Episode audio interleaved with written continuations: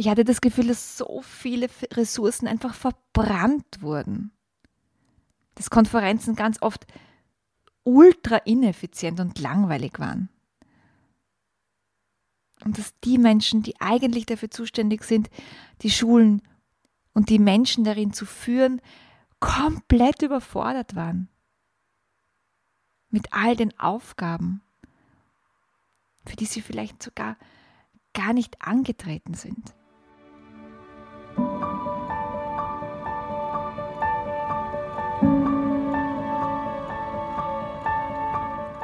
Herzlich willkommen zum Podcast Hüterin der Kindheit. Dein Kanal für das staunende Kind in dir.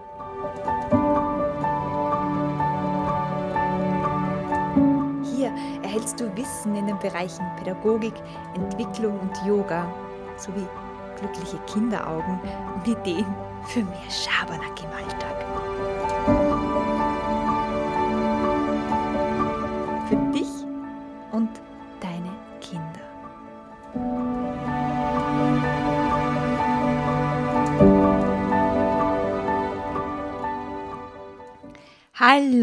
Und herzlich willkommen zum Podcast Hüterin der Kindheit. Hey, so schön, dass du noch da bist. Ich hatte jetzt Sommerpause, vielleicht hast du es ja mitbekommen. Und jetzt starten wir in den Herbst gemeinsam mit ganz viel Schabernack, Leichtigkeit und Frieden. Weil das ist das, was ich dir und mir und der gesamten, nicht nur Menschheit, sondern des gesamten Planeten wünsche. Wenn ich jetzt bei dir wäre am Sofa oder am Esstisch oder so, dann würde ich dich jetzt urgern fragen, wie es dir geht. Wie geht es dir denn in dieser verrückten Zeit, wo irgendwie alles mit Fragezeichen ist, wo man die Zukunft nicht mehr erahnen kann? Und wie geht es dir da, wenn du Kinder in dieser Zeit begleitest? Wie geht es denn denen? Und vielleicht magst du dir so einen kurzen Moment Zeit nehmen, das einfach mal anzuerkennen, dass die Zeit echt herausfordernd ist und dass du tapfer bist mit all dem, was du gerade machst, mit all den Fragen, mit denen du dich beschäftigst und mit all dem Podcast, die du zu diesem Thema auch hörst. Vielleicht hörst du ja nicht nur meinen, sondern auch andere Podcasts, die genau diese Fragen beantworten sollten.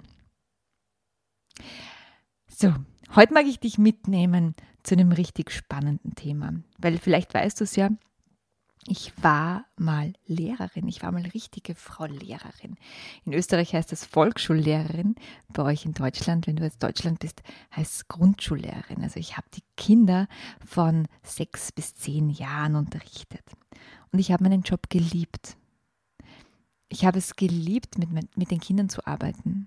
Ich habe es geliebt, mit den unterschiedlichsten Gruppen zu arbeiten, die Dynamiken zu sehen, die Konflikte zu begleiten und einfach diese leuchtenden Augen die ganze Zeit um mich herum zu haben. Und ich habe meinen Job gehasst. Für den ganzen Rattenschwanz, der dran gehängt ist. Für all die Kompetenzbögen und Spracherfassungs Gschisti, Gschasti Sachen, wo ich das Gefühl hatte, das landet in irgendeinem Akt und es schaut sich kein Mensch an. Für all das, was noch dranhängt am Lehrerinnensein, für dieses starre, dichte System. Ich hatte das Gefühl, dass so viele Ressourcen einfach verbrannt wurden. Dass Konferenzen ganz oft ultra ineffizient und langweilig waren. Und dass die Menschen, die eigentlich dafür zuständig sind, die Schulen und die Menschen darin zu führen, komplett überfordert waren. Mit all den Aufgaben, für die sie vielleicht sogar gar nicht angetreten sind. Und bevor ich jetzt weiter einsteige in das Thema Schule, will ich einen kurzen Break machen, denn ich liebe Lehrer, Lehrerinnen. Ich liebe Schulleiterinnen und Schulleiter.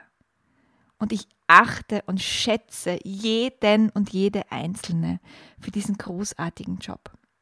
Und all das, was ich dir jetzt da erzähle, sind Erfahrungen, Erfahrungen von einer Junglehrerin.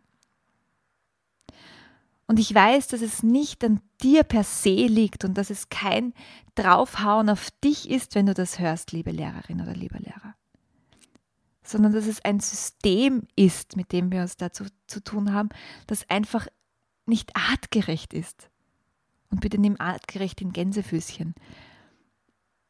Weil es den Kindern nicht dient, den Lehrern und Lehrerinnen nicht dient und auch den Eltern nicht dient weil es eigentlich nur dem System per se dient. Und das ist vielleicht jetzt ganz schön krass formuliert, aber ich glaube, dass das System Schule, so wie es jetzt da ist, viel besser geht.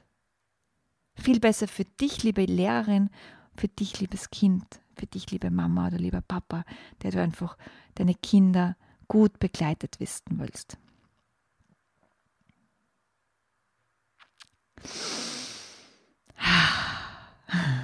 Also ich war mal Lehrerin.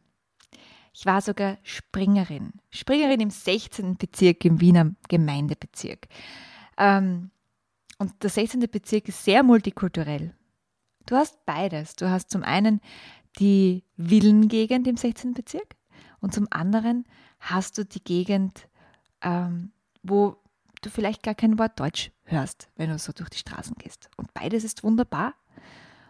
Und dann gibt es wirklich so, ich sag's mal, mit Gänsefüßchen Ghetto-Schulen im 16. Bezirk und dann so mehr die anderen Schulen. Ja. Also ich habe alles gesehen und ich war Springerin im 16. Bezirk, wo ich nicht wusste, wo ich am nächsten Tag sein werde, in welcher Klasse ich stehen werde. Manchmal wusste ich nicht mal, in welcher Schule ich sein werde. Und da hatte ich einen riesen, einen riesen Vorteil, denn ich konnte in all den Klassen und Schulen, in denen ich war, mich ausprobieren, weil ich hatte nichts zum Vorbereiten. Ich wusste ja eh nicht, wo ich am nächsten Tag war. Und somit bin ich mit meinem Yogakoffer von Klasse zu Klasse gegondelt und habe in allen Klassen Yoga unterrichtet, wann immer es sich ausgegangen ist. Natürlich musste ich auch ähm, Stoff unterrichten, wenn die äh, ausgefallene Lehrerin mir was vorbereitet hat. Und trotzdem habe ich es immer geschafft, zumindest ein, zwei Rituale einzubauen aus dem Yoga. Und da ging mir mit, ich glaube, 24 Jahren irgendwann die, so, ein, so ein Licht auf, weil ich erkannt habe, dass egal, ob die Kinder meine Sprache verstehen oder nicht, egal von welcher Bildungsschicht sie kommen und, und ob ihre Eltern und ihre Familie Geld hat oder nicht, es ist so unendlich egal, weil Yoga wirkt. Yoga wirkt einfach. Die Atemübungen wirken einfach. Es wirkt einfach, wenn man mal nicht beurteilt wird, wenn es mal nicht um Leistung geht und wenn es mal nicht darum geht, dass man irgendwas tun muss. Und das war die Magie und das war dann so der Funke in mir, der dann gesagt hat, nein, ich muss raus aus dem System, es verbrennt mich, ich werde schon eine alte Frau Lehrerin. Wie kann das sein?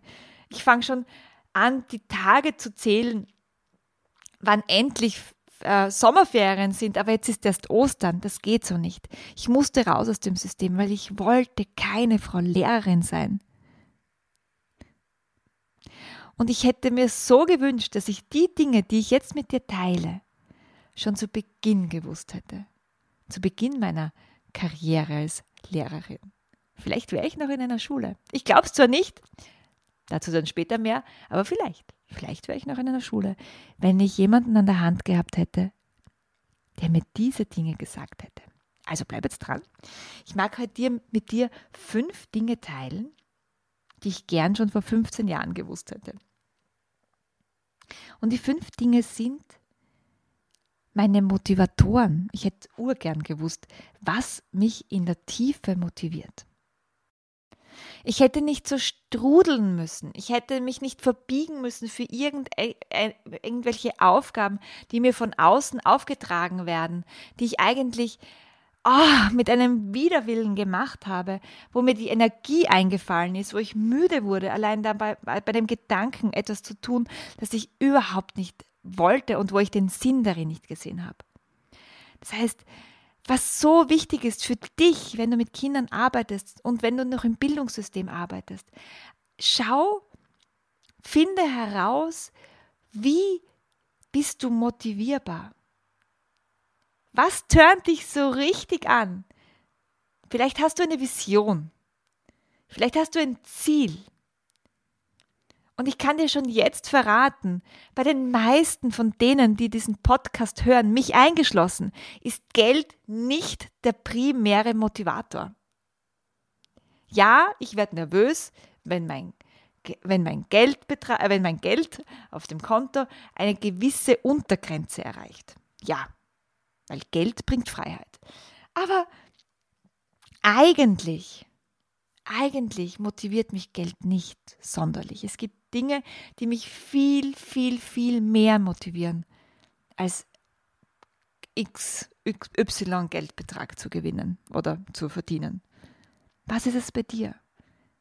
Vielleicht hilft dir die eine Frage, die mir ein Lehrer mal gestellt hat, die mich unterstützt hat dabei, meine Motivationsfaktoren herauszufinden. Und die Frage, die er mich, mir gestellt hat, war, wofür bist du bereit, eine Stunde jeden Morgen früher aufzustehen? Was in deinem Leben ist dir so wichtig, dass du dafür bereit bist, eine Stunde deines Schlafs zu widmen?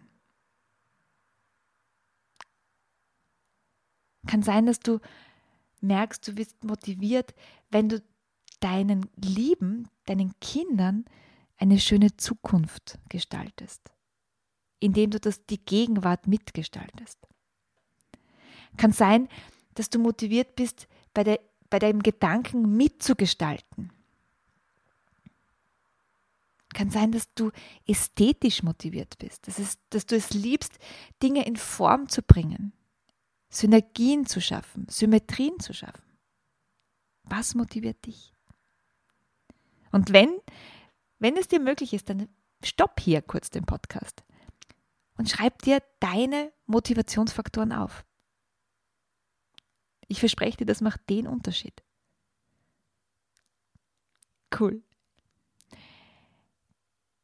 Den zweiten Punkt, den ich gerne schon vor 15 Jahren gewusst hätte, ist das, dass Meditation, Yoga und alle anderen Entspannungstechniken viel, viel mehr sind als purer Wellness. Meditation und Yoga sind nichts, was ich mir gönne was ich mir dann zum, zur Belohnung, wenn sich's gerade ausgeht, mal gönne. Meditation und Yoga sichern mir mein Leben. Und ich meine es wirklich so plakativ, wie ich sage. Das Leben, das ich jetzt führe, das ich wirklich liebe, habe ich nur deshalb, weil ich meditiere und weil ich regelmäßig Yoga praktiziere. Denn dadurch bin ich entspannter, spüre mich besser und dadurch wiederum spüre ich andere Menschen besser, bin empathischer, habe kreativere Ideen und finde Lösungen und nicht nur Probleme. Und all das nur, weil ich mir nicht am Ende, wenn es sich gerade noch ausgeht, Yoga gönne, sondern weil ich Meditation und Yoga an den Anfang stelle. Das möchte ich jetzt einfach mal bei dir wirken lassen und dich einladen, das auszuprobieren, zwei Wochen lang. Und du musst dafür keine Stunde am Morgen abzwicken, aber vielleicht zehn Minuten. Cool. Schön, dass du noch immer dran bist. Und jetzt kommt der dritte Punkt den ich schon gerne vor 15 Jahren gewusst hätte. Vielleicht kennst du Spiral Dynamics. Also wenn du bei mir schon länger zuhörst, dann hast du vielleicht auch schon von Spiral Dynamics gehört. Und als ich das vor ungefähr, ich glaube, sechs Jahren zum ersten Mal gehört habe, ging für mich wiederum eine riesengroße Laterne an. Denn mir kam plötzlich die Erkenntnis, dass wir alle ein, einen Plan verfolgen und nicht nur jetzt irgendeinen esoterischen Seelenplan, möglicherweise verfolgst du den auch, aber es geht hier darum, dass es das Leben eine Richtung hat.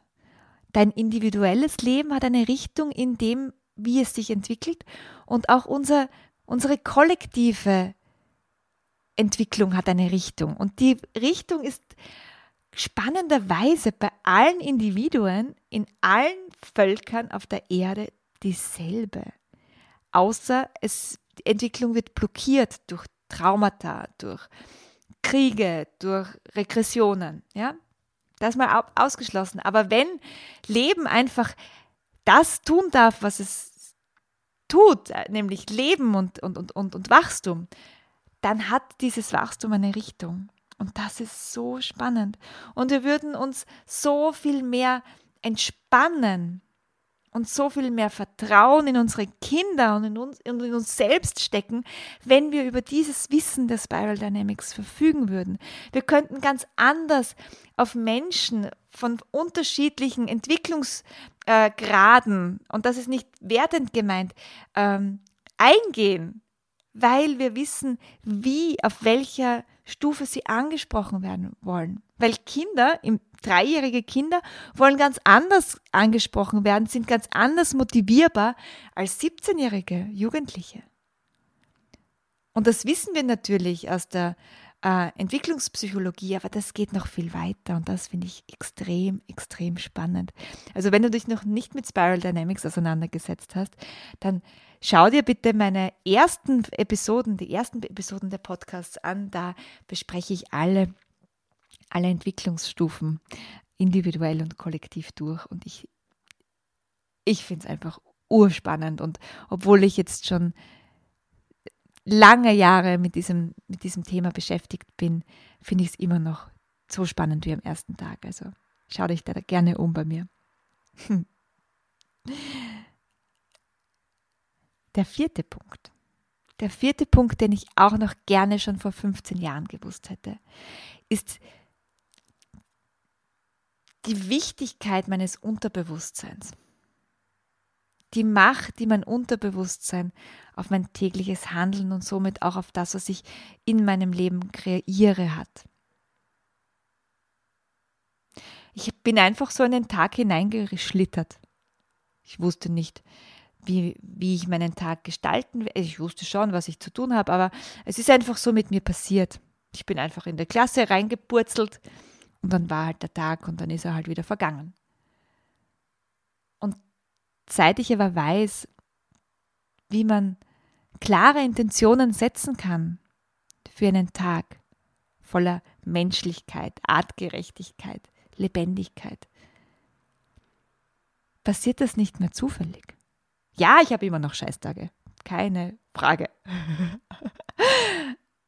Aber die Tage, in denen die Sonne scheint, überwiegen.